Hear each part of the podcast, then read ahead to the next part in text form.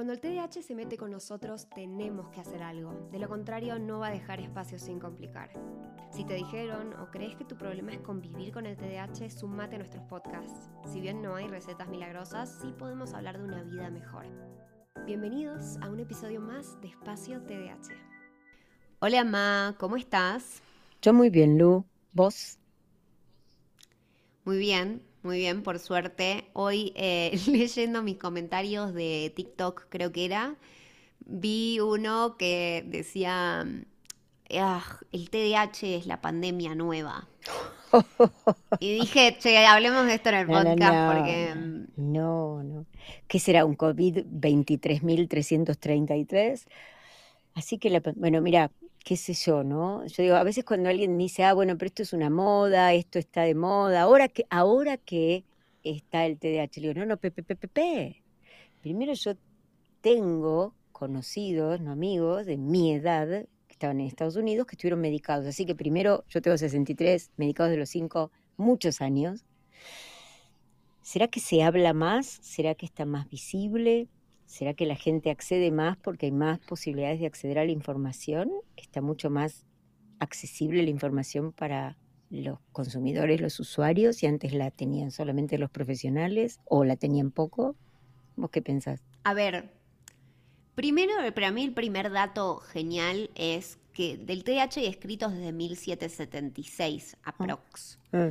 Son más de 200 años que estamos hablando del TDAH, es mucho.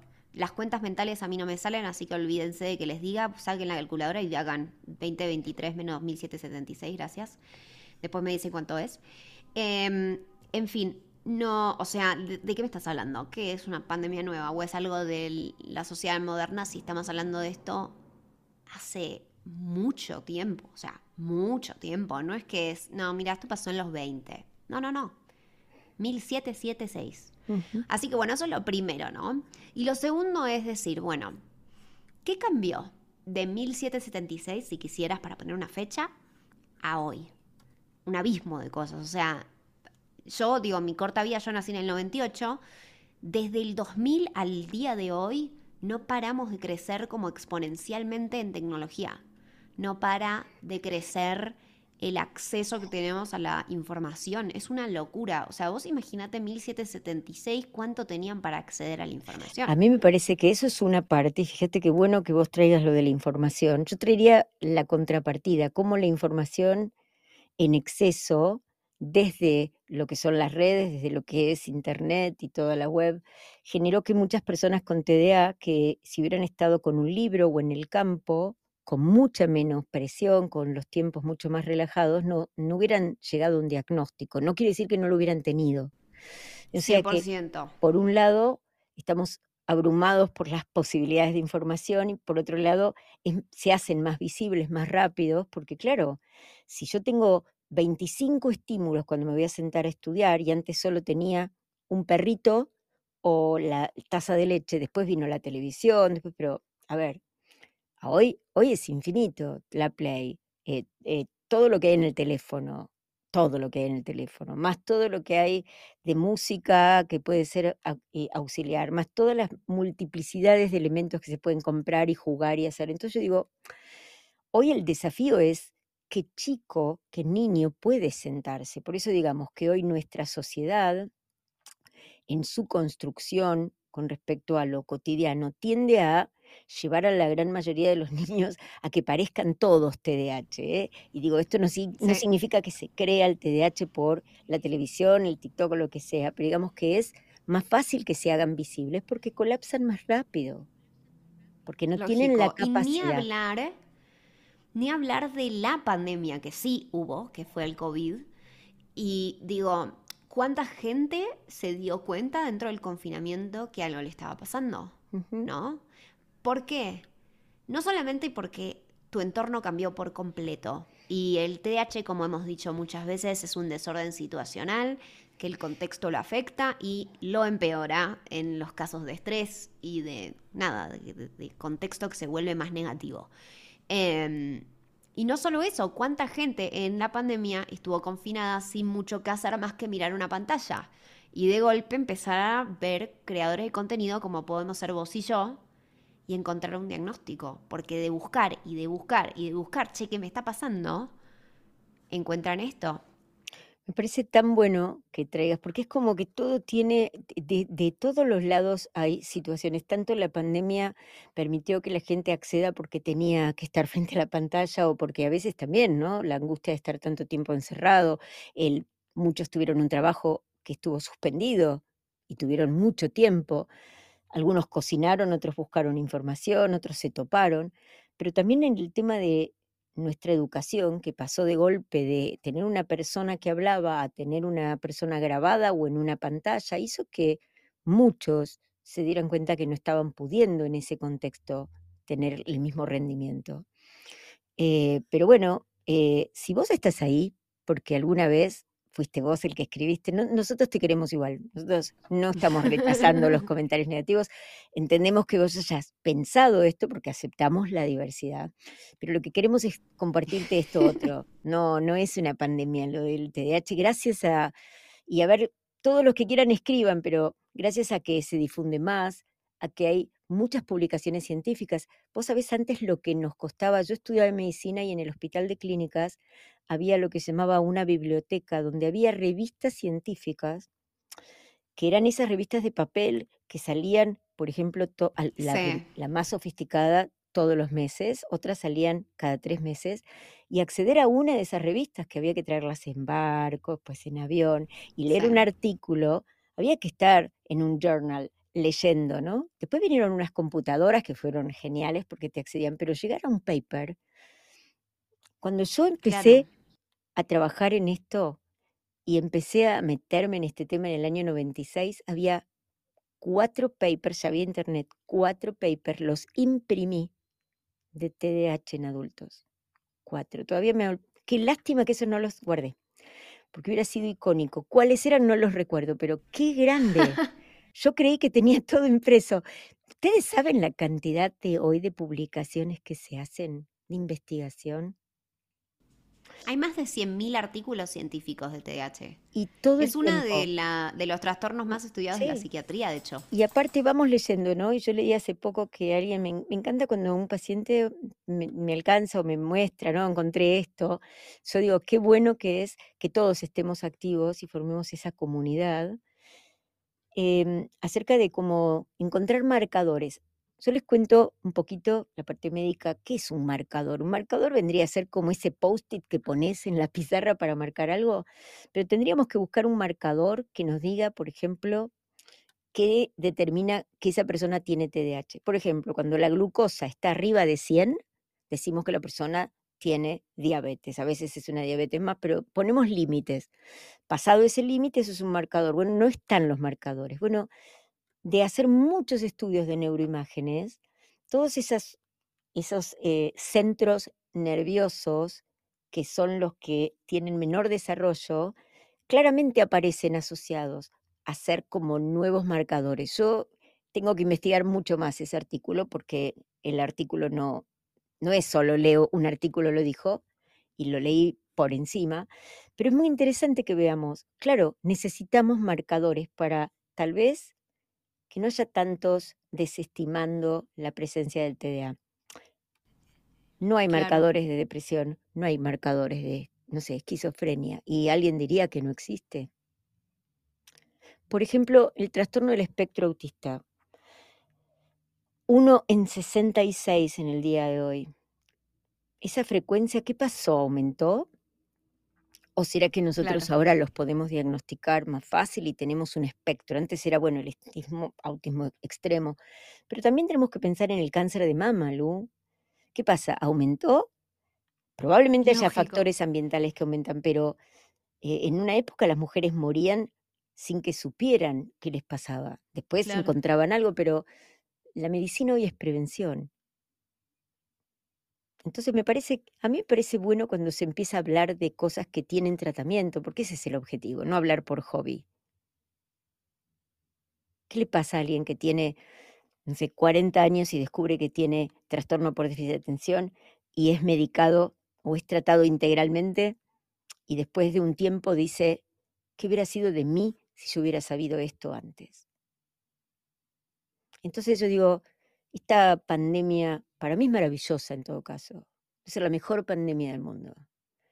Porque en todo caso le permite a muchas más personas, se difunde por todos lados y es, hagamos entre todos que esta pandemia crezca en todo caso, porque es la pandemia que permite libertad a muchas personas que están presas de sentirse inútiles, vagos, tontos, que pierden trabajos, porque lo que no tienen es diagnóstico. Y vos sabes que esto, todo esto que vos decís son ideas fundadoras de Espacio TDH, ¿no? Porque en mi mente, por lo menos, siempre estuvo esa idea de empoderar a personas que no tienen esa información y que al lado de un médico te sentís chiquito porque decís, ah, pero el médico ha hecho tremenda carrera. El otro día una seguidora me manda que le escribe un médico para diagnosticarse TDAH, no sé qué, y le dijo, ah, igual te ahorro tiempo, le dice el médico por WhatsApp. El TDAH no existe. Y le manda un, como que te diga un artículo de la página web de Pirulo, o sea, chequeado por nadie. Em, y después ella le dice, mira, la verdad es que estás desinformando, no sé qué, lo bloquea. Y el médico la busca en Instagram y le escribe por ahí. Y le dice, por favor, deja de escribirme porque, o sea, qué, miedo. Pero bueno, en fin, sacando la locura de este señor. Em, no me des nombres, por favor. No, no. Por favor. No, no, no, que te juro que me quedé, me quedé enfurecida a otro nivel.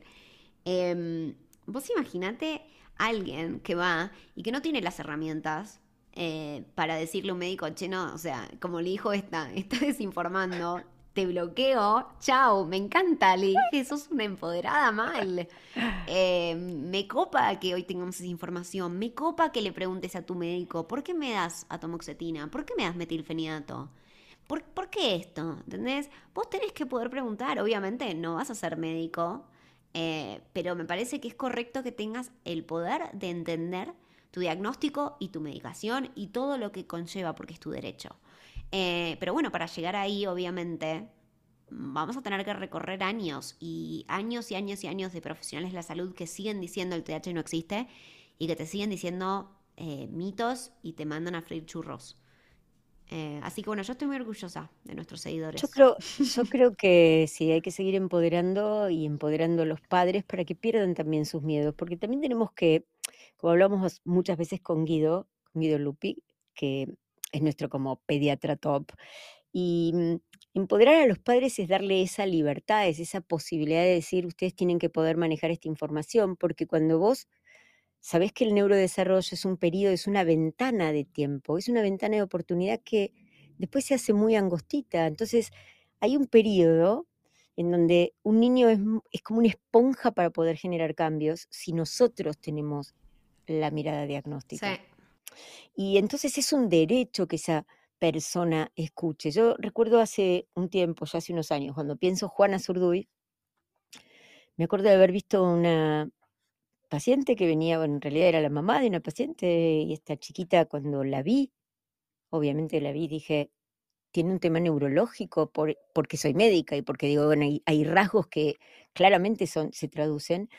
Y desde que era muy chiquitita la mamá iba por el ameguino, le dijeron no inventes cosas y nada, y se puso a llorar cuando de alguna manera hubieron resultados que mostraban que su hija tenía un trastorno del espectro autista a los 12, 14 años.